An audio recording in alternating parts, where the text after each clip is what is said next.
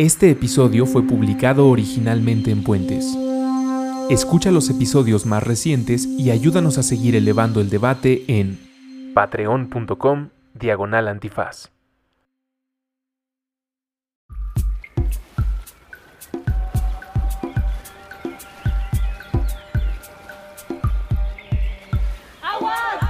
La vida en un charco. Soluciones y potencial. Con Elías Catán y Andrés Vargas. Y Andrés Vargas. Y Andrés Vargas. Y Andrés Vargas. Disponible en Spotify, iTunes y puentes.mx. Y puentes.mx. Los saludamos hasta donde sea, cuando sea y como sea que se encuentren. Bienvenidos a ¡Aguas! ¿Gritaste, Jacqueline? Se le fue, se le fue. Gracias a Jacqueline que está en los controles y producción de este programa. Gracias al querido Elías Catán que además de traer su excelente presencia y anotaciones a estas bonitas conversaciones que hacemos desde hace cuatro años en Puentes, hoy nos trajo azúcar. Me estabas contando del árbol de la concha. El árbol de la concha. ¿O por qué hay conchas en frutos prohibidos este lugar? No sé si hay fuera de la Condesa Roma. Seguro sí. Sí, Y si no, se los deseo. Me caen muy bien. Bueno, pues en Frutos Prohibidos ya venden conchas, por si usted eh, gusta echarse una conchita con su Hay jugo. brownies, hay... Brownie sí me acordaba. Sí, tienen sus, este, como waffles con caramelo. tienen Sweets for all kinds. Oh, ya has explorado todo el menú porque lo tienes enfrente. Es, güey, pues es que Frutos abrió el, eh, casi, casi en paralelo cuando nos mudamos ahí. Cuando Taller 3 estaba ahí Cuando en Taller Ámsterdam. 3 estaba ahí en Amsterdam. Oigan, ya escucharon la tercera voz de esta mañana para nosotros, día, tarde o noche, cuando sea que ustedes estén escuchando. Luis Sosa está en cabina. Bienvenido, Luis. Muchas gracias. Nunca habíamos platicado con micrófonos en cabina.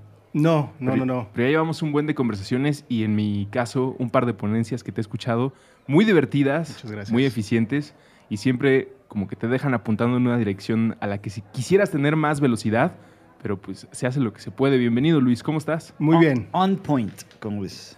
Super on point. El Luis juego es en on punto. point. La última presentación. Bueno, es que parece que siempre estás presentando y lo digo esto como un halago. Porque luego cuando le dices, no, parece que siempre estás dando un TED Talk, es como, el otro día escuché, ¿en qué película fue eh, con Amy Schumer que alguien llegó a contar una historia muy avanzada a otra persona y le dice, hey man, I didn't ask for a podcast. y me sentí aludido porque pues yo normalmente soy así, empiezo a platicar y se me va el tren. Pero con, con todo cariño y como un halago, parece que siempre estás presentando, que sabes de memoria O, o te subes al tren. o te subes al tren de la presentación de, de Luis. ¿Qué estudiaste, Luis? Es que yo en algún momento, yo, yo estudié cine y televisión en NYU, en Nueva York, Ah, pero llegué con sueños... Quería ser actor, pero creo que más bien quería ser Al Pacino. O sea, y, y ya había uno. Entonces, eventualmente de, de- de entrar a NYU como actor, terminé cambiándome a la carrera de cine y televisión porque me, me- pues, me apasionó mucho todo el proceso, no solo el estar enfrente de la cámara o en el escenario. Ujú. Pero alguna parte de, de eso, de, de- de esos estudios de actuación, creo que se me han quedado. Entonces, al final, sea una conferencia, una plática, lo que sea, pues lo, lo veo un poco como un pequeño ejercicio de teatro, monólogo, diálogo. De- definitivamente ha, ha formado mucho del cómo lo hago, ¿no? Y se me ha quedado. Creo que la mayoría de las personas que tenga a su cargo equipos o que tenga que inspirar una agenda debería de estudiar alguna clase de actuación para dónde colocar la voz o mantener la atención de las personas, sobre todo cuando son temas importantes que de alguna manera te hacen poner atención porque hay una crisis, porque hay una oportunidad, porque hay un mejor futuro, como lo que nos pasamos platicando hace un par de fines de semana en talleres como Dream Doing, pero sí creo que debería de ser una herramienta que todas las personas que tengan que, si es que no lo tienen natural, sí deberían de estudiarlo un poco. Yo sobre todo insisto mucho que, que todo el mundo en algún momento debería de tomar una clase de improvisación. Es la mejor forma de perderle el miedo a hacer el ridículo. Y, y te libera muchísimo, ¿no? La capacidad de, de- de estar enfrente de personas y de pues, no, no tener miedo, porque funcionamos mucho de esa forma como seres humanos. Nos censuramos, nos preocupamos de no decir algo tonto. No, de no es uno de los biggest fears, así como top 3, creo, public speaking. Sí, totalmente. Es como, sí, o sea, a la gente se, le tiene más miedo a, a hablar en público que a morirse. Algo así. algo- algún cómico. Échale Google, échale Google. A ver, Está muy interesante eso. Y además creo que de alguna manera aprende muy bien esta conversación porque los tres pasamos mucho tiempo hablando sobre los temas que nos apasionan. Y los miedos también. Y los miedos. Creo que va muy de la mano. Y es, dif- si es difícil hablar en público, como nos está diciendo la estadística Elías, que ahorita voy a No tomar es una difícil, cápsula de la Google. gente le tiene miedo. Bueno, Por eso e- es un tema difícil. Le agrega muchísima dificultad cuando tienes que platicarles o ser parte de un grupo en el que estás tratando un tema, como hemos dicho muchas veces en Aguas, abrumador o temas abrumadores, que es O donde complejos. cómo empiezo a resolver este problema complejo, este problema abrumador, y además que en mi, en mi comunicación no espante a las personas, porque al, al principio se van a arrimar cuando les diga nos estamos quedando sin agua, punto, por ser muy exagerado. Pero ya que estén aquí y les siga contando la cantidad de problemas, es probable que se vayan muy tristes a sus casas en vez de levantar la mano para, para hacer algo. Y no espante y no sermoné tampoco, porque luego es muy fácil el, el ¿por qué no están haciendo algo al respecto? Y el- yo, yo, yo por ahí le, le llamo el algorazo. ¿no? Que este es el problema y tú eres responsable, acá está la naturaleza, está con sobrepeso, tiene calentura, está enferma, la violaron y fuiste tú. Y tienes una factura que Yo. nos debes. El colectivo tú, Luis. Ah, bueno. ¿Cuánto tiempo estudiaste actuación, cine? Em, actuación, que habrán sido como dos años, dos años y medio. Y cine, otros cinco. Me tomé mi tiempo con la carrera. No lo recomiendo. No sé cuánto tiempo se tarda uno estudiando una carrera. de Normalmente cine, son cuatro, cuatro años. O sea pero- que normalmente son seis, ¿no? No, no, o sea, normalmente No es- son cuatro años. No es como carrera. con los doctores o los ingenieros que dicen, no, pues la carrera normalmente dura 10, pero en realidad son 12. O en realidad son no, no, ocho, No, no, no, o aquí es, aquí es al revés. En realidad la carrera son cuatro años, la de cine y televisión, y yo me tardé cinco, más un año de actuación, o sea, en total me eché seis años, pero más que nada porque no validaban créditos de, o sea, lo que estudié en actuación directamente no impactaba sobre la carrera de cine y televisión. Y durante ese viaje ya tenías, ¿cómo llamarlo? Inclinaciones, intereses en temas relacionados con medio ambiente, Mm. sustentabilidad, futuros posibles. No, ni el más. El, el elemento de futuros posibles sí, porque yo crecí siendo un geek, como muchos aquí. Entonces, eh, Todos. los conceptos de futuro siempre me han apasionado. Justo ayer hablaba con, con, mi, con mi chica, eh, que va a tener su cumpleaños el sábado. Feliz vuelta al sol. Happy birthday. Happy birthday.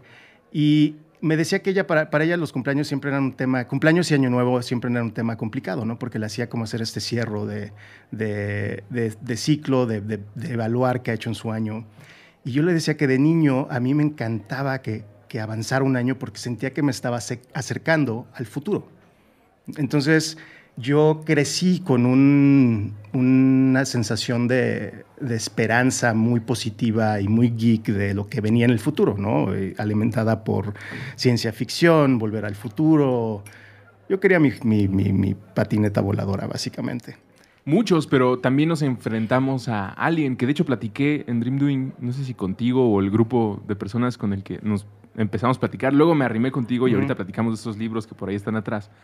Pero igual te podía tocar la patineta voladora, el DeLorean y eh, Marty McFly desafiando el peor de los futuros.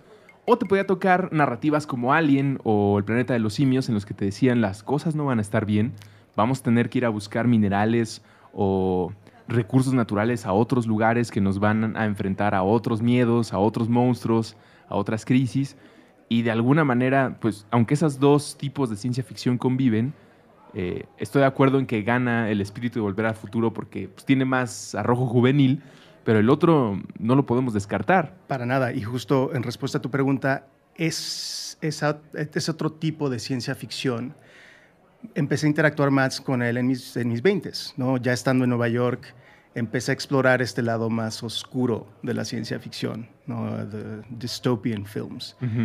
Creo que detonado un poquito por The, este, The Matrix en el 99, creo que salió. Ujú. Entonces, por ahí de- detonó, pero, pero era casual. Nunca, nunca me puse realmente a, a desmenuzar la relación entre la ciencia ficción y lo que implicaba para nosotros como cultura, ¿no? La relación entre la ciencia ficción y, y lo que creemos es posible sobre los futuros y mucho menos eso realmente se dio en los últimos años conociendo y, y- y formando una amistad con Elías que me percaté que al final forma lo que, o sea, ante, ante problemas tan complejos y tan abrumadores, si no nos podemos contar una historia de algo posible y positivo de cómo resolvemos estos problemas, si no nos imaginamos un futuro con Chingón. esperanza, chingón, sí, se vuelve, se vuelve muy complicado el, el empezar a enfrentar las, los labores pequeños que se tienen que hacer para enfrentar el problema, porque en realidad es un problema con un sistema enorme que lo alimenta. ¿Y cómo empiezas a decir, bueno, vámonos, vamos a tocan- atacando eje por eje, por eje, por eje?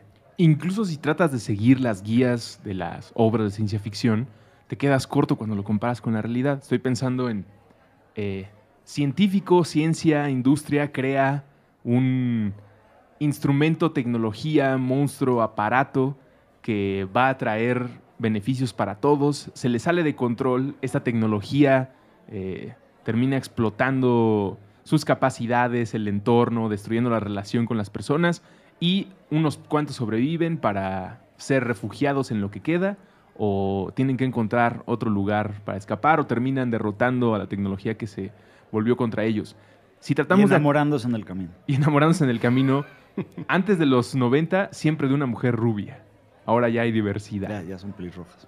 Pero si tratas de poner eso en la realidad, esas tecnologías, esas industrias son tantas que, como dice Luis, pues no, no va a aplicar el héroe o el grupo de héroes que van a desafiar la tecnología, sino pues tiene que haber otro tipo de soluciones. Y me parece muy interesante que sea desde la narrativa, ¿no? Porque siempre estamos pensando, ¿dónde pongo mis manos para recoger qué basura en qué lado? ¿Dónde pongo mi- mis años de estudio para entregar una carrera que le pueda traer beneficios pues, al prójimo? Y de repente te das cuenta que no, espérense, mientras no nos estemos contando un mejor siguiente escalón, el seguir avanzando en esta escalera, incluso nos va a afectar anímicamente en cuanto a estar tratando de dar pasos en la dirección correcta sin tener claro esa dirección correcta, cuál es su potencial. Y eso, tú, Elías, hablas mucho de eso. Hablemos del potencial de las cosas antes de seguir hablando de lo enredado que está el hilo. Del problema. Sí, de, de ahí es donde tiene que partir. La mejor manera de desmenuzar un problema es justamente pensando en el mayor potencial que tiene, ¿no? Sí, Y, eso- y- y es ahí donde pues, mucho el trabajo de, de regeneración creo que es este, lo que a mí me ha, lo que a mí me ha nutrido. Y Que sí, la distopia es una gran historia. Sí, sobre O sea, hay, tan, tan buenas historias en las distopias y, y- y es ese esfuerzo de, de- de generar esas otras historias, tanto de comedia como de drama, como de aventura, este, acción, lo que sea, pero que, que sí hablen de una relación distinta con el planeta, ¿no? Y era, era mucho lo que platicábamos con Alfredo y Jorge de, de escenarios del mañana de centro, ¿no? Que es como, imaginemos futuros, pero que no se nos olvide que estamos en, en un territorio, ¿no? Creo que una parte, el, el riesgo, el, ¿cómo se diría? Pitfall. Es una palabra muy gringa. La caída, como la- el abismo. El abismo al que puedes caer sin, sin darte cuenta es, son dos. Que por un lado el, el, el futuriar es una forma de escaparte del presente. No seas forever. Luis. Pues sí, exactamente. Es una forma de foreverear y de, ignorar el presente. Y por otro lado, creo que también, y esto lo vemos mucho con, justo con, partidos de la derecha en Estados Unidos, donde hace poco publicaron un reporte bastante abismal sobre el impacto económico que el cambio climático va a tener sobre los Estados Unidos. Y Trump al final dijo algo como, sí, sí, sí, el reporte está bien, como de que no lo voy a, no, voy- a decir que está equivocado, pero creo que, que no toma en cuenta, dijo algo como este, nuevas tecnologías, ¿no? Y, es, y esa idea como de una nueva tecnología va a venir a salvarnos también es muy peligrosa. Si bien hay tecnologías que se están desarrollando que tienen una posibilidad de aportar de forma positiva, tampoco, la podemos, o sea, tampoco, lo podemos ver como el resuelve todo, que no existe, pero a futuro va a llegar como la cajita mágica que va, no sé, este, extraer toda la, la contaminación de los océanos de plástico, ¿no? Aunque sí existen esfuerzos individuales de crear esas tecnologías. Entonces, creo que es encontrar un equilibrio entre sí, somos ingeniosos como, como raza y, e inventamos cosas. Y al final, por ejemplo, toda este pronóstico de The Population Bomb en los 70s asumía que nos íbamos a morir de hambre hasta que se inventaron nuevos trigos, básicamente. The Green Revolution. The Green Revolution, ¿no? Y e, pero, qué suerte, ¿no? Si, si, no por eso, entonces creo que también es un poco complicado el, el poner toda la esperanza en, en tecnologías del futuro. Nunca hay que poner todas las fichas en el mismo número. Es muy interesante lo que estás diciendo. Yo no había tenido esta idea de los dos lados, ¿no? Por un lado está el abismo, que me parece lo describes muy bien, en el que te puedes concentrar, y como decía Nietzsche, de repente el abismo te puede devolver la mirada y ahí te quedas y sueltas tus herramientas y ya no sabes qué hacer, y entonces tu vida se trata de contemplar y describir el agua mientras todos nos estamos ahogando. No me acordaba de esa... no me acuerdo qué película es eso del agua de estás describiendo el agua mientras me estoy ahogando. Ahorita me voy a acordar. Pero por otro lado, lo que nos está describiendo Luis es bien importante. ¿Qué pasa cuando no estás contemplando el abismo, sino esta idea de la panacea que terminará con todos nuestros males o con una buena parte del, del rompecabezas que queremos armar para resolverlo todo?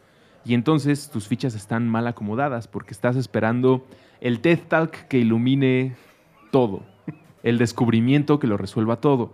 Y muchas veces eso no es suficiente. En el taller de Deep Doing platicaba con en una de los eh, júntense en grupos de T, de tres, de cuatro y platiquen. Decía, lo de la narrativa que está platicando Luis y Mark y Elías es tan importante que yo ahora, ahora mismo lo veo, por ejemplo, con la carne roja. Sale la Organización Mundial de la Salud y dice, hey, el abuso de estas carnes rojas, manda la lista, puede causar cáncer. No ha disminuido el consumo de, de carne roja eh, después de ese anuncio. No es suficiente que salga una organización mundial con todos los estudios hechos para que la gente cambie un hábito de un día para otro. Si eso lo llevamos a la aplicación de nuevas tecnologías, soluciones o emergencias, pues igual no va a ser suficiente el que les entregues el aparato que convierte el agua en hamburguesas, como en la hermosa Cloudy with a Chance of Meatballs, que si ustedes no han visto, les recomiendo ampliamente. No va a ser suficiente, tienes que entregar una especie de tríptico y de historia que entonces va a emocionar a las personas. Pero Luis, ¿no hay ahí también pues un tanto de riesgo? Porque así como no podemos concentrarnos en la panacea que resuelva todo, pues concentrarnos en el futuro posible, en el mejor de los futuros posibles, de repente yo a veces me siento incluso en aguas pensando en, pues tal vez les estoy avisando de un futuro mejor posible, de mucho potencial, pero si no sucede, deja tú que me lo carguen a mí, digan, ese ruso me ha estado contando sueños guajiros pero el nivel de decepción de las personas, somos seres muy sensibles. Yo creo que como cualquier cosa, ¿no? Es que tanto es tantito. Al final, creo que la relación de las historias con, la cultura y las sociedades eh, es fundamental, nos, nos forma, nos permite colaborar. Este concepto de tribu depende de que yo tenga una historia propia que en el momento de llegar con otra persona y, compartirla, vea un reflejo, un espejismo de, ah, a ti también te gustan los pumas, ¿no? En el nivel más básico, pero es eso, es qué historias nos estamos contando sobre nosotros mismos. Entonces, sí creo que parte de nuestra propia historia también es un poquito como cuál es el futuro al que le estamos, eh, no atinando, al que queremos construir. Entonces también habría, dentro de contar una historia, tomo el ejemplo de Hatch, y Elías reuniéndose con los Hatchers, siendo un Hatcher, también tiene mucho que ver con juntarte con las voces y cerebros correctos para empezar. Porque si empiezas con una narrativa hacia afuera y le dices a todo el mundo esto es lo que va a pasar y vamos bien, entonces a lo que yo me refiero de la decepción, pues puedes crear una esperanza falsa basada en sí en las mejores intenciones y en ver el potencial, pero no se está trabajando en realidad en ese camino, sino nada más diciéndoles todo va a estar bien, como las portadas de las eh, atayalas, ayatolas, no, las que entregan luego los testigos de Jehová, que tienen a Jesús, niños de todas las razas ah, y leones y tigres conviviendo en el paraíso. Y en realidad no hay un trabajo que lo sustente, solo hay un muy buen deseo que pues, creo que ahí podemos convencer muy fácil a todo el mundo, sobre todo entre el Día de Acción de Gracias y el Día de Reyes, que todos estamos con, con ese espíritu, ¿no? De, no, ahora sí vamos a estar bien, propósitos de Año Nuevo. Feliz solsticio. en, en, Hajj justamente dicen, en un hack dijeron, ah, no me acuerdo quién, pero lo usa mucho Yarrow, dice, we're in a race between consciousness and catastrophe. Y, es esa como urgencia permanente y al mismo tiempo, pues es el eterno presente. O sea, y, tienes que, poder balancear entre que pues, el futuro y el pasado, ¿no? Y poder ser capaz de imaginártelo mejor, aprender de dónde has venido, pero estar presente, ¿no? Mi maestro de Schumacher, Satish, dice que es puro bullshit que tienes que estar 100% presente. Dice, Eso es imposible. y con un acento hindú perfecto, ¿no? Dice, you have to be se- 70% present. La cabeza de se está 70%. moviendo. 70% present, 15% past, 15% future, 70% present. I like that. Y me encanta ese, o sea, porque sí tienes que aprender de dónde vienes, qué te ha traído, y tienes que, que un poquito como ver hacia dónde quieres prospectar, pero, pero sí tienes que estar muy, muy atado en, la realidad cotidiana, ¿no? Ahorita eh, empecé el de Harari, el este, Yuval. Yuval. Eh, aquí está atrás, mira. 21 lecciones. Ah, no, estás leyendo. Ah, el nuevo, nuevo. El nuevo, el nuevo, salir. 21 lec- Empecé por ese, no, no, es- no- no he leído ninguno otro. Está bien. Me encanta que lo estaba empezando a leer y me dice, "Ah, no te voy a hablar ni del futuro, ni de, de, de dónde hemos venido, sino te voy a hablar de, de- de qué está pasando hoy y, y como que hacia dónde son las posibilidades de eso. Y, y creo que desde ahí es de donde se construye algo, algo que, que cuaja, ¿no? O sea, to- todo esto de, de, de- de Hatch o de EarthX, que estuvimos también Luis y yo ahí organizando lo de ciudades, ¿no? En donde estuviste moderando. Las Sí. conversaciones estuvieron muy ricas. Creo que en todas hablábamos, ¿no? De algo como, como real, presente, actual, cotidiano, pero pues también si no generamos un- una imaginación colectiva que, que inspire, pues acabamos en el algorazo de que pues ahí hay una lista de cosas, haz lo que tú quieras. Y a todas las edades, que es algo que, por lo menos en mi generación, pues era una carga que ahorita ya no siento, o por lo menos yo no le estoy tratando de pasar a nuevas generaciones con que, que los niños se encarguen. Dicho de otra manera, los niños son el futuro y la esperanza. Cosas como Dream Doing, Dex o Hatch, pues está dirigido a todo mundo. Se puede, se puede contar una narrativa en la que todos participen. Y pues creo que por ahí es a donde debemos de estar. De Yuval Noah hablamos también en Dream Doing cuando estaban platicando de libros. Me acerqué y decía, de animales a dioses de Yuval Noah Harari, Sapiens. Ahí viene sobre las narrativas, sobre las historias que nos tenemos que creer para hacer más de 150 monos, para poder hacer planes para ir a la luna, para poder hacer producciones como Matrix, para poder hacer cine. Y, y lo digo arriba de la luna porque me parece que es la conversación constante en el planeta. No importa de qué país salga una cinta, pues termina convirtiéndose, si le das la oportunidad, en una conversación que si bien no puedes tener con el director uno a uno, pues te inspira o te deja pensando para rebotar en otro lado. En tu convivencia ah, eh, con cine, con, con creadores, los que se ven o se dicen más comprometidos, interpretas en sus entregas ese compromiso para la sustentabilidad, para el medio ambiente. Si hay esa movida, no sé si en Hollywood o en alguna parte del mundo o algún grupo de directores, directoras que estén trabajando por entregar estas narrativas, pues que apunten a la misma dirección de lo que estamos platicando ahora. Sí, definitivamente. Creo que, creo que son dos cosas. Por un lado, puntualmente respondiendo a tu preocupación de, de plantear un futuro y que después generes una decepción, creo que el chiste no es volverte profeta, ¿no? Sino, sino compartir un futuro desde un lado muy honesto y auténtico de esta historia me, me emociona, me inspira, basado en posibilidades. En cuanto a mm, géneros de, de ficción, creo, creo que están sucediendo dos cosas. Por un lado, creo que en el mundo de documentales hay mucho trabajo, ¿no? Este, me, me brilla a la mente el de Chasing Ice, ¿no? Que justo Buenísimo. muy, muy bueno, que evalúa como los cambios en, en- en el Arctic Shelf, ¿no? Cómo, cómo ha ido desapareciendo. Digo, tienes, tienes ejemplos... Uh, Demo. Demo. The Man. Esa es serie en. Netflix, una serie no, documental. Es una peli, ¿no? Es ¿No? peli de Melanie Laurent. Mañana.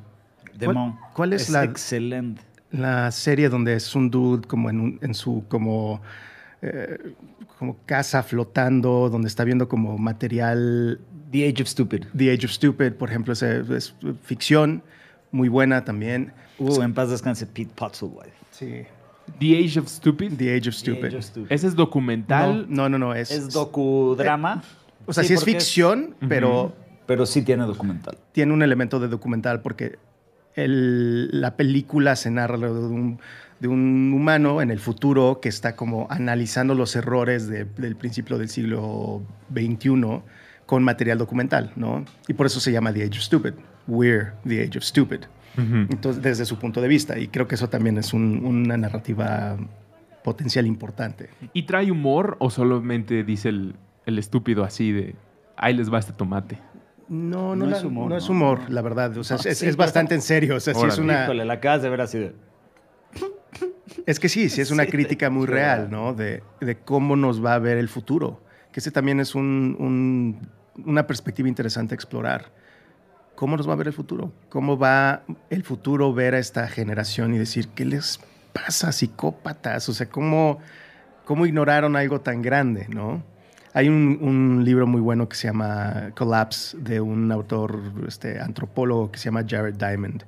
Y él habla justo de eso, que como en retrospectiva cuando analiza sociedades que, pues, que se colapsaron, piensas, era tan evidente, sin embargo en el día a día esa persona pues no solo estaba enfocado en el sobrevivir el próximo día y eventualmente hubo alguien que cortó el último árbol en esa isla, lo usó para sobrevivir y después pues ya, ya fue, ¿no? Entonces creo que hay un elemento también como de miopía humana muy, muy real cuesta trabajo el... Somos muy buenos respondiendo ante una crisis o un- una amenaza o presente, ¿no?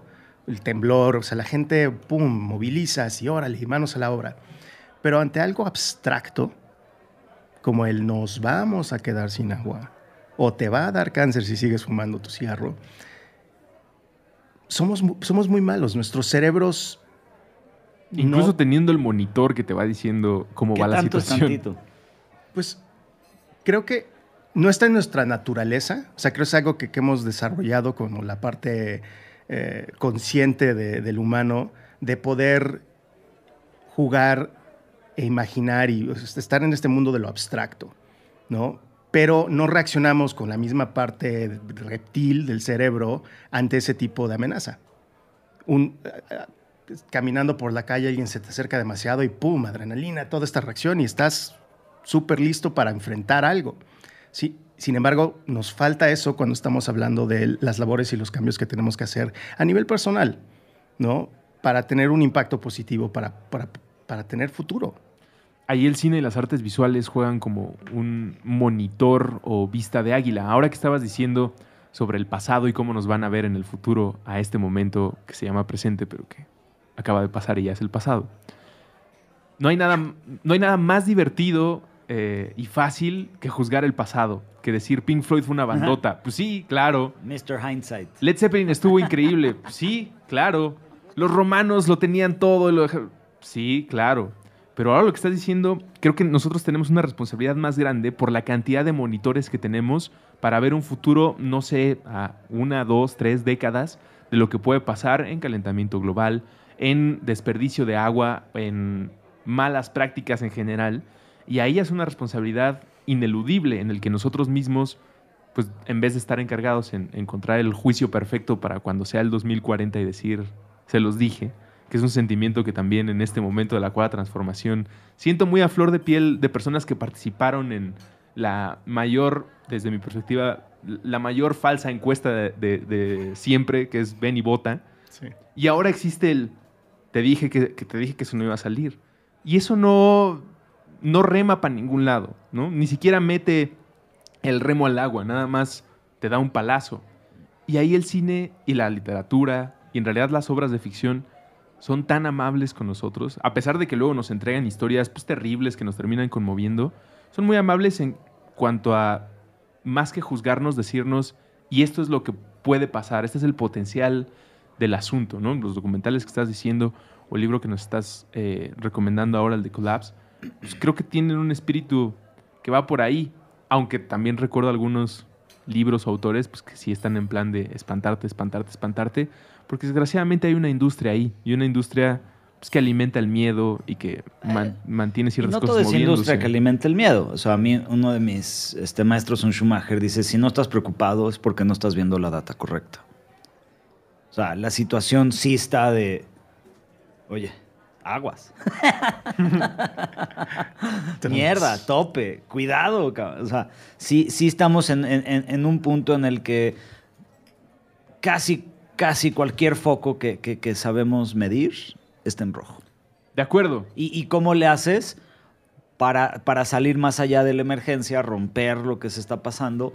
Y, y la realidad es que, que sí, claramente es de sistemas macro, pero no, no, no es un, cliché New Age, nada más como decir, el, el verdadero cambio está con que tú cambies tus propias dinámicas, hábitos y a dónde, a dónde votas con tu dinero. ¿no? ¿A quién le estás comprando cosas? ¿No? Este, ¿A qué y- películas y- estás entrando? ¿A, ¿a qué, qué- le estás dando clic en ¿A internet? qué le estás dando clic? ¿Qué, qué series estás viendo? O sea, e- e- el, de qué te alimentas tus propias narrativas. ¿Y cuáles compartes también? Porque nosotros claro. alimentamos a nuestro círculo, ¿no? a nuestra tribu. Yo que estoy compartiendo y, y qué valor tiene eso a, a mi gente inmediata que dice, ah, mira, Luis compartió este artículo, este, esta película, me recomendó este libro, ¿no? Es, eh, eh, hace- es una labor bastante activa, constante de, pues, ¿qué estamos, ¿a qué le estamos dando réplica? Y, con eso, ¿qué...? A mí me gustaría más bien mi enfoque es, es mu- mucho en el tema narrativo, pero en, en un tema de, de crear futuros sustentables, renovables, me gustaría que estuviéramos un poquito más conscientes de que las historias, las ficciones, el contenido que compartimos va más allá de simplemente entretener. ¿no? Que, que creo que eso es lo principal, es como, ah, mira qué interesante, o, o incluso como compartir el, el- el encabronamiento de, mira este hijo de la loco, mira lo que está pasando, ¿no? Creo que hay una parte importante de reconocer, estás formando activamente el tejido de la, de- del- de la- la identidad de tu tribu a través de las historias que estás compartiendo. Deja tú generando, simplemente compartiendo, ¿no? Y si bien creo que hay un lugar muy bonito para eh, maratones de, Friends o de Star Trek, creo que también hay una parte donde tenemos que reconocer, mm, igual y es, estoy muy, muy enfocado en el, el- el escape de la ficción y no necesariamente en la parte constructiva de, de no solo ficción, este, narrativas. Es una balanza que, como decía Elías, tiene que partir desde el individuo, creo yo, ¿no? desde la mente creativa. Porque podemos en una dictadura de la creatividad, que luego yo me imagino como en un... En este momento tal vez ninguna banda o artista musical debería estar haciendo otra cosa que no sean canciones de protestas, ¿no? Podríamos ponernos en el papel de ese dictador y decir, hey, dejen de escribir canciones que hablan sobre el espacio y sobre dragones verdes, párenle a ese rollo y todos, todos, todos pónganse a escribir canciones que estén haciendo una denuncia de lo que está pasando y que lleven la atención ahí. No podemos pedir eso, porque además pues, el escape es tan necesario como la preocupación. Claro. Ahí pensando en la frase que dijiste de si no estás preocupado es porque no estás viendo la data correcta, estoy tratando de pensar en cómo se puede responder desde el lado de la narrativa. Tal vez si no estás ocupado, te recomiendo este libro o esta película, que sí te va a espantar, pero mira, te va a explicar o te va a dejar eh, eh, la configuración de emociones correcta para que puedas tú tomar una decisión activa y que Ah, aporte hacia alguien. Lo puedes ver como de alguna manera distinta. O sea, cuando. O sea, a, a mi, mi- mi papá falleció de cáncer, ¿no? Y en su primer diagnóstico, él nunca estuvo preocupado. Fue así de: yo no me voy a preocupar, me voy a ocupar. Nunca lo derrotó anímicamente. Una actitud, seis años tuvo ahí. O sea, un tiempo en remisión o algo, pero no dejó que, que- que- le pegue. ¿no? Él era fuerte, íbamos a cenar, salía, o sea, le echaba más ganas, o sea, y creo que es eso, o sea, estamos diagnosticados como planeta y como sociedad con, con varias cosas que- que nos que son enfermedades terminales y lo tenemos que entender. Eso no quiere decir de ya la chingada, ¿no? O sea, eso al revés, quiere decir un qué puedo hacer para es no es de como decía, no es de preocuparse, es de ocuparse.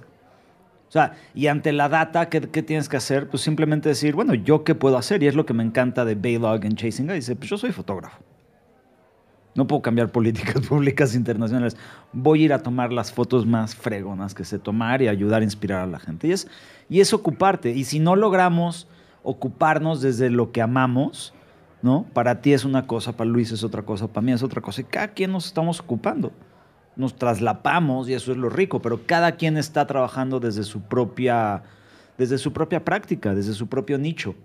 Y creo que ese es, esa es la labor presente el, que no exista una empresa o acción que, genere deterioro social o ecológico. O sea, si estamos en alguna iniciativa que genera deterioro social o ecológico, humano, claramente, dentro de lo social, creo que tenemos que reconsiderar esto. ¿no? Yo ayer estaba hablando, o sea, y esto tenemos que ser capaces de, de transformar industrias como Coca-Cola, como Bimbo, como, como la gasolina y el... El palm oil. Y el palm oil y el Age of Stupid comían Nutella, neta, ¿no? O sea, tenemos que ser capaces que, que Nutella saque una versión de Nutella chida. Tenemos que ser capaces que Coca-Cola no solo tenga un 106% de balance de agua, según ellos positivo, y que tenga en sus metas tener cero plásticos. Necesitamos que Coca-Cola y Bimbo sean conscientes de que eh, eh, el, producto que están sacando al mundo pues, es nocivo para la salud, ¿no? Poquita Coca-Cola no hace daño, poquito pan no hace daño, pero los subsidios, los costos y las economías de la gente dice, pues no me alcanza para irme a comprar mis verduras orgánicas, pues me voy a comprar mi pan bimbo y, y mi Coca-Cola, porque eso me va a llenar. O sea, entonces tenemos que ser capaces de transformar a nuestras industrias. Y eso no va a suceder si como individuos le seguimos dando dinero. Un problema así de grande como muchos otros de esta primera conversación con Luis Sosa, me quedo mucho con lo que le estamos llevando a nuestra tribu. Y justo pensarlo desde la comida y las industrias que existen es un problema serio a resolver, porque habla de no comas esto y si come esto no me alcanza para esto, pues te chingas porque es lo que tenemos que hacer para aliviar al planeta. Pero los contenidos que podemos llevar a nuestras tribus se vuelven, me atrevería a decir yo, lo más importante en este momento. ¿Qué es lo que les, ¿Cuál es el libro que le estoy pasando a mi gente? ¿Cuál es la película que le estoy diciendo a mi gente? Un meme, no, no, no como el, no solo como el, la imagen y el textito en internet, sino la idea, el meme, ¿no? De ahí viene, ¿no? De la idea que se propaga, ¿sí? Es mucho más poderoso que un gen. Hay un extraordinario libro de los Elric, The Dominant Animal, se llama, en donde lo narra. Esta pregunta de nature versus nurture, dice, es sine qua non. Nurture es mucho más este, impactante que tu gen. O sea, la narrativa, los cuentos que nos contamos, las ideas que propagamos, generan mucho más que, que tu capacidad genética de reproducción. Ese es el tren en el que estamos, ¿no, Luis? Ese es el viaje en el que nos estamos sumando o en el que estamos arriba. Completamente. Creo que algo, algo que me brincó de lo que decía Elías sobre, ¿no? Si, no, si, no, si, no estás, si no estás preocupado, no estás leyendo la, data. Y, y lo mismo que decías, creo que somos una generación con una enorme responsabilidad porque no, no nos podemos zafar con el no sabíamos. ¿no? Y justo el libro de Jared Diamond se enfoca en sociedades muy antiguas que, que posiblemente pues, no sabían, ¿no? O no tenían tantos indicadores somos una sociedad que mide todo. La, cantidad de información que generamos es, es, brutal. Y principalmente se ha usado para generar, generar o, eficientar nuestros procesos de capitalismo, ¿no? Empresas como Amazon tienen un valor de un, tri, bueno, un billón de dólares precisamente por, por eso, porque se han vuelto sumamente eficientes en tomar esta data de comportamiento humano, de cómo compramos, de, la satisfacción que derivamos de, la gratificación instantánea y lo convirtieron en, una empresa enorme. Y justo este tema de cómo cambiamos empresas enormes, pues es con nuestro dinero, ¿no? ¿A qué le estamos aportando? Ahorita se está detonando un, movimiento en, en, Twitter de, ¿cómo era el hashtag? Como quit Amazon Prime o cancel Amazon Prime, ¿no? que, que está derivado mucho de un, un enojo con lo que acaba de anunciar Amazon, de que van a poner un- una nueva como base en Nueva York y que el Estado les está dando muchísimo dinero como incentivas para que pongan la empresa en, en, creo que Brooklyn. Y es una empresa que no necesita ese dinero, es evidente. Tienes un, vales un trillón de dólares. O sea, como ¿por, qué, ¿por qué el Estado está gastando dinero en, o sea, dinero que se podría usar para otras cosas, ¿no? Entonces mucha gente decidió, ¿sabes qué? El tema de Amazon Prime es, es medio una, it's a con, ¿no? ¿no? No estamos derivando suficiente valor, no lo uso tanto, es solo como el sentimiento de, ah, puedo pedir lo que quiera cuando quiera y no me va a costar el shipping y ah, aparte tengo como un par de series más o menos buenas en Amazon Prime Video. Pero la gente ha, empezado como a, pues, a cancelar su suscripción y bien que mal ese tipo de movimiento, toda esta conversación también alrededor de Facebook, de, de borrar Facebook, tiene mucho que ver con, con esta acción individual de, bueno, pase lo que pase, yo como individuo no voy a aportar mi, mi dinero, o en el caso de Facebook, mi información, a una empresa que está actuando de una forma que a mí no me parece. Así de sencillo. ¿no? Eso lo, lo aplicaría a Telmex y a Apple por, Claro. por igual y es luego, puta, y luego yo qué uso y cómo me comunico y Claro. cómo, cómo ¿Cómo- paso mi keynote. ¿Cómo hago fuego? Es, ¿Cómo digo, hago señas de humo? Sí es complicado porque al final son herramientas de las cuales dependemos, ¿no? Pero tampoco tiene que ser un todo o nada. Es decir, Apple ahorita ha perdido un Uy, porcentaje duro, significante de su valor porque sus nuevos celulares no están vendiendo bien. Eh, la gente está optando por comprar modelos anteriores por el precio. Y eso bien que mal es una lección para Apple. Una lección basada en simplemente comportamiento de consumidor básico. Entonces creo que hay muchas posibilidades de cómo canalizas tu dinero.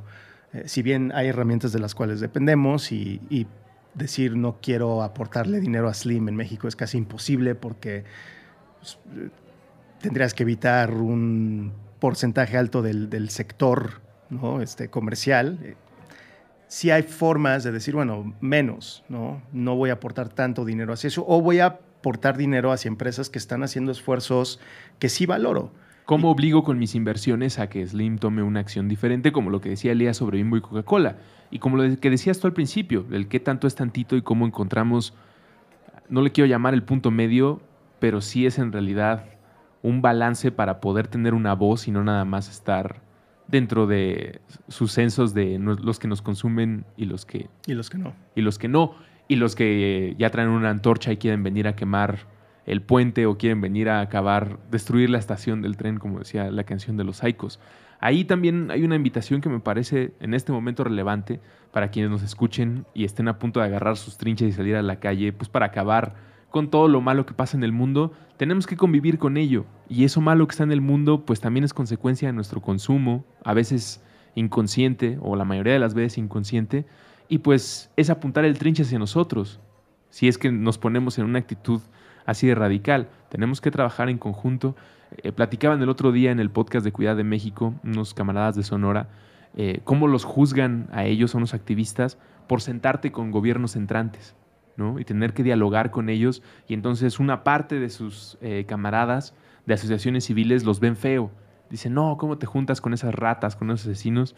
Pues, bien, bien, están en el mismo planeta que nosotros y vienen de los mismos barrios que nosotros y salieron, hablan español y tienen, conviven en las mismas calles que nosotros.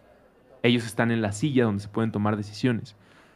Algo que le sumaría a esta reflexión que nos estás entregando, ya no nos podemos hacer tontos porque además, ¿cuántas películas de distopía no hemos tenido? ¿Cuántos libros de distopía no hemos tenido? Ya no sabemos incluso cómo se ven los villanos y seguimos eh, caminando hacia ellos o entregándoles nuestra No simpatía. Matrix lleva 20. Bueno, Biff Tannen Años. salió en una película y, Biff Tannen y salió igualito Trump y ahí está. y ahí está. Sí, sí, sí. Ya no tenemos, bueno, siempre tendremos la oportunidad de regarla, pero hacia el futuro que nos estabas platicando y cómo nos va a ver, qué oso. Más nos vale comportarnos a la altura de una civilización o de una generación que ya nos tocó ver todas estas películas y que podemos emprender buenos viajes y caminos a partir de ahí. Quien te quiera seguir, Luis, tienes abiertas tus redes. Sí, es Luis-Sosa. ¿En o- todos lados? En todos lados, o Gentleman Geek en Twitter. Ajá. Y- Gentleman Geek. Gentleman Geek. ¿Todo junto? Eh, sí, sí, sí, sí. Pero Luis-Sosa es el arroba en, en todos lados. Eh, agenda, eh, eventos, cosas a las que le tengan que poner atención, otras películas que nos hayan ido, libros que quieran recomendar.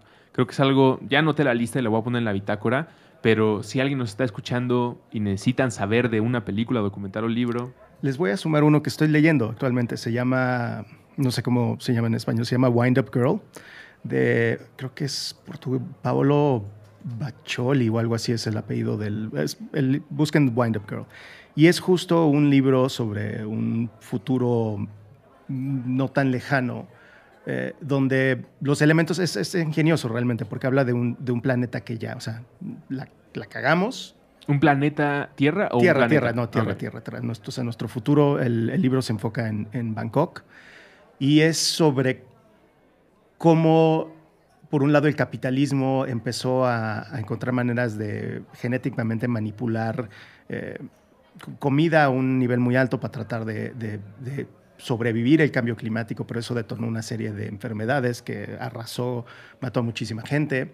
Pero lo que está muy interesante de, de su, de su libro es que el mundo que crea tiene una serie de detalles muy inteligentes. Uno, por ejemplo, que no es ningún spoiler, es que como evidentemente ya no hay tanto carbón o recursos naturales que puedes quemar para generar electricidad, toda la tecnología depende de energía cinética y sobre todo de algo que ellos llaman King Springs, que son básicamente eh, resortes en los cuales les puedes como meter energía cinética, como si estuvieras, este, eh, Sí, el wind-up. sí, pues. como un wind-up, sí, como si estuvieras este, Dándole dándole, cuerda. cuerda. a algo. Entonces la idea es que, que toda la tecnología depende de energía cinética, ¿no? Y que las pistolas ya no usan este, pólvora, sino más bien usan estos resortes que, que almacenan energía cinética, que literal se, es un, un- un ser humano dándole cuerda a algo hasta que ya no puede comprimirse más y eso ya es como si fuera una mini pila. Entonces, está repleto de ejemplos de, de cómo la ingeniería humana pues, ha- ha creado soluciones, pero para mí lo más, lo más, lo que más se me está quedando del libro es que al final sí somos muy ingeniosos. Creo que hay una gran posibilidad de que aunque la temperatura suba 5, 6, 7, 8 grados en, este siglo, no nos vamos a morir todos. Creo que va- vamos a sobrevivir, o sea, como, como especie, porque so- somos muy capaces de sobrevivir. Sin embargo, la pregunta es cómo vamos a sobrevivir.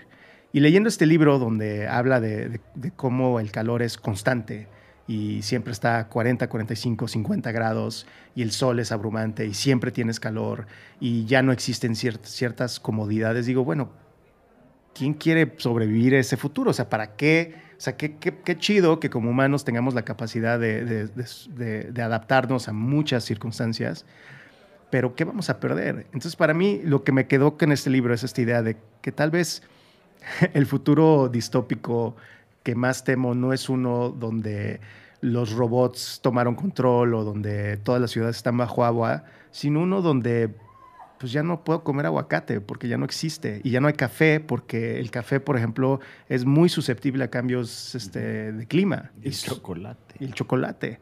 Entonces, no te tienes que ir tan lejos, o sea, no te tienes que ir a, al, al, este, los zombies atacan o una plaga, no. No va a haber aguacate. No va a haber aguacate. miel. No va a haber miel, no va a haber café y no va a haber chocolate. Y en cuanto deje de haber miel, empieza a contar los días hacia atrás. Sí. Entonces, pues así de sencillo, ¿no? Si lo quieres ver desde un punto muy egoísta y muy, muy, muy personal, qué horror un futuro sin aguacate. Por qué un horror. futuro con aguacate. Sí, por un futuro con aguacate, con un- por un futuro con café. Así de sencillo. Elías, documental, libro, película. Documental, libro, película. Yo ahorita estoy leyendo los de The Expanse y están extraordinarios. Soy fan tremendo. Por eso no me voy a salir de Amazon Prime. Les juro que parece, parece que Elías trabaja en la editorial de cómo recomienda Expanse a las personas. Está Es muy- excelente. Solo he visto la serie. Está pero- excelente. El, yo quiero recordar algo de uno de mis autores favoritos que, que cerró EarthX, David Abram. Su libro se llama The Spell of the Sensuous. Y en su reflexión de cierre decía algo así como, Es un poeta, es increíble. O sea, no, no estamos... David. Abraham. A-B-R-A-M. No estamos en el. No estamos sobre el planeta. Estamos en el planeta. Como un pescado está, un pez, perdón, está en el mar y el agua. al- de, en- de la misma manera estamos nosotros dentro de la atmósfera. ¿no? Y somos este microorganismo dentro de un mega organismo que, que tiene la capacidad de volar, orbitar y estar este, trayectando por el espacio a 70 mil kilómetros por hora y gracias al sol y a la gravedad y a miles de cosas que no entendemos, ¿no? Aquí estamos. Y, y- y- y sin... Y sí, un futuro sin aguacate y sin chocolate, no sé si es un futuro en el que en el que vamos a poder disfrutarnos y disfrutar la vida, ¿no? Y creo que ese es como, como donde tenemos que entender que somos parte de. Creo que hay un elemento de, de soberbia humana. Acabo de leer una entrevista donde Elon Musk dice que, que hay un 70% de posibilidad de que se mude a Sí, sí, sí, Marte. y ahí- y ahí ¿Él? se muera. Sí, sí, sí. Aunque sabe que, que sus probabilidades de muerte son altas, ¿no? Y es esta, creo que fantasía de un sector con muchísimos recursos de sentir que, que nuestra humanidad no está atada al planeta del cual surgimos, sino que nos podríamos trasplantar sin ningún problema, ¿no? Y, y en una conferencia alguien le preguntó a Bill Nye, The Science Guy, qué opinaba y dijo, o sea, con todo respeto, ¿Are you fucking crazy? O sea, prefieren tratar de transformar un planeta muerto para que sea habitable en vez de rescatar el que milagrosamente funciona y tiene todos los elementos para que funcionemos como especie. O sea, es más fácil pensar en, no, vamos Terraformación. a... ter- ter- terraformación de Marte en vez de simplemente como, pues, güey, ¿por qué descartas el planeta? Ahí está tu análisis del futuro. Make- The Age of Stupid. Make Earth Great Again. De Ese- Bill Maher. Eso lo tienes que poner en, la, en nuestra... El Make Earth Great Again. Make Earth Great Again. no sé, ahorita tengo sentimientos raros con Bill Maher por Yo lo que también. dijo Stan Lee. Me parece que... No sé, no, no vi qué dijo de Stan Lee. A Creo- mí medio también a Ah. veces me cae medio mal, pero... E- Es su papel. Sí. Y aporta un poco a esta conversación para cerrar el círculo, que espero sea una de muchas. Me gustaría que vinieras a platicar, que tuviéramos una vez al mes, una vez Encantado. cada dos meses, dices. platicar sobre futuros posibles, narrativas, libros, documentales. Siempre estamos platicando de eso de todas maneras. Este sale esta- semana. Eh, El, el taller Dream Doing sigue el 3 de diciembre. Este, ven que queremos armar varias cositas hacia marzo, hacia Mextrópoli. Eh, entonces, si alguien está interesado en pegarse a la conversación, creo que también es algo que, que- que vemos que va a ser un, un- un- una iniciativa continua, de alguna manera. O sea, que queremos irla nutriendo. Entonces, en cualquier momento que se quiera subir la banda a la- a nave, Que, que se suba, que se suba, contactando, que nos escriba. entrando. Sí, que nos escriba a mí o a Luis. Ok, entonces voy a poner los correos de los dos ahí. Sí, sí, sí. Cerrando, Bill Maher hizo comentarios muy desagradables después de la muerte de Stan Lee. No me digas. De, sobre Stan. Pues no, dice que Stan Lee, eh, entre sus grandes logros, con mucha ironía, fue entregar eh, universos irrelevantes para la vida a adolescentes y niños que crecieron viendo aventuras que no tienen ninguna repercusión sobre sus vidas. Y obviamente se llevó el abucheo de todo el mundo. Dijeron, estás loco. Él es un tarado. Eres un tarado. Estás diciendo que una persona que dedicó su vida a crear estos universos donde existen héroes, villanos y sus relaciones son las de nosotros. Son nuestro Zeus, son Ah. nuestra Atena, son nuestro Marte. Es De- la nueva mitología. es, es una de mitología las nuevas mitologías más, más poderosas. Entre Marvel y Star Wars. tan válida como la cualquier otra. Y tú estás diciendo que son historietas para niños. Entiendo que parte de su papel es ser una especie de villano, generar estas polémicas, pero mira, a- aportando mucho a la conversación que acabamos de tener con Luis, que ya quedamos, será una de varias para platicar de estos futuros, distopías y utopías.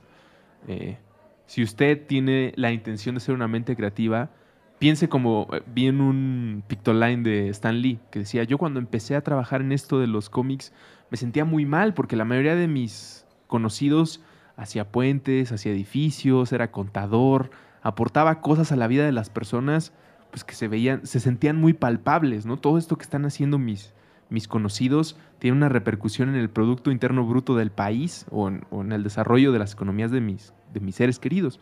Y yo estoy haciendo dibujos. No, bueno, a ver. Y yo estoy escribiendo historias. ¿Yo, yo qué les estoy ¿Y aportando? sin esas qué estaríamos haciendo? Yo te podría Exacto, decir que, si, que sin Stan Lee no existiría Hatch. O sea, Yarrow fundó Hatch porque dijo, creo que hay un superhéroe en todos nosotros y, y mi labor es encontrarlo. Y es ser tú superhéroe y por eso, pues mucho de su rollo y, y la dinámica con otro Hatcher, Steve Connell, hablan de superhéroes ordinarios. O sea, tiene todo un poema Steve increíble sobre, pues el superhéroe es el que, el que, pues le ayuda a las personas. El superhéroe es el que ayuda a generar esta este, paz social a cuántos diferentes superhéroes no tenemos en el planeta. Y el superhéroe tiene conflictos constantes sobre si lo que está haciendo es lo mejor que puede hacer. Yo constantemente en, en pláticas y talleres que doy de narrativa hablo de, de- de encontrar tu superpoder, ¿no? Que, que al final encontrar la forma de contar historias es, es un superpoder porque cambias mentes, impactas. Y al final el tener impacto sobre una o un grupo de personas es, es increíble. Pondré los contactos de Elías y Luis para los que estén interesados en seguir con el trabajo activo de Dream Doing. Escucharán a Luis más seguido si nos permite la invitación de Muchísimo nuevo. gusto, Para gracias. venir a cotorrear eh, de los libros que vayamos leyendo, las películas que vayamos eh, Invítalo al club de lectura. atendiendo. Deberías venir. Tenemos un podcast de Club de Lectura donde leímos justo Sapiens. Ah, perfecto. y estoy seguro que podrás aportar Sí, un par de textos que, eh, pues sí, revisaremos con mucho gusto. Gracias a todos los que nos escucharon, a Jacqueline en la producción de Gracias, este programa, Gracias. eh, a Luis otra vez por venir a platicar con nosotros en esta Bruso. mañana, que para ustedes puede ser tarde, noche, mañana, madrugada o el momento en el que nos estén escuchando. Bienvenidos si es su primera vez a estas conversaciones sobre eh, medio ambiente, ecología, agua, narrativas, futuros Y futuros posibles. chingones. Ese, ese va a ser el tema, la sección de Luis podría ser. Futuros chingones, me gusta. Bueno, pues muchas gracias a todos por escucharnos. Eh, quédense en puentes.mx, escuchen los demás podcasts que hacemos con mucho cariño para ustedes y nos escuchamos en el próximo episodio de este honorable podcast llamado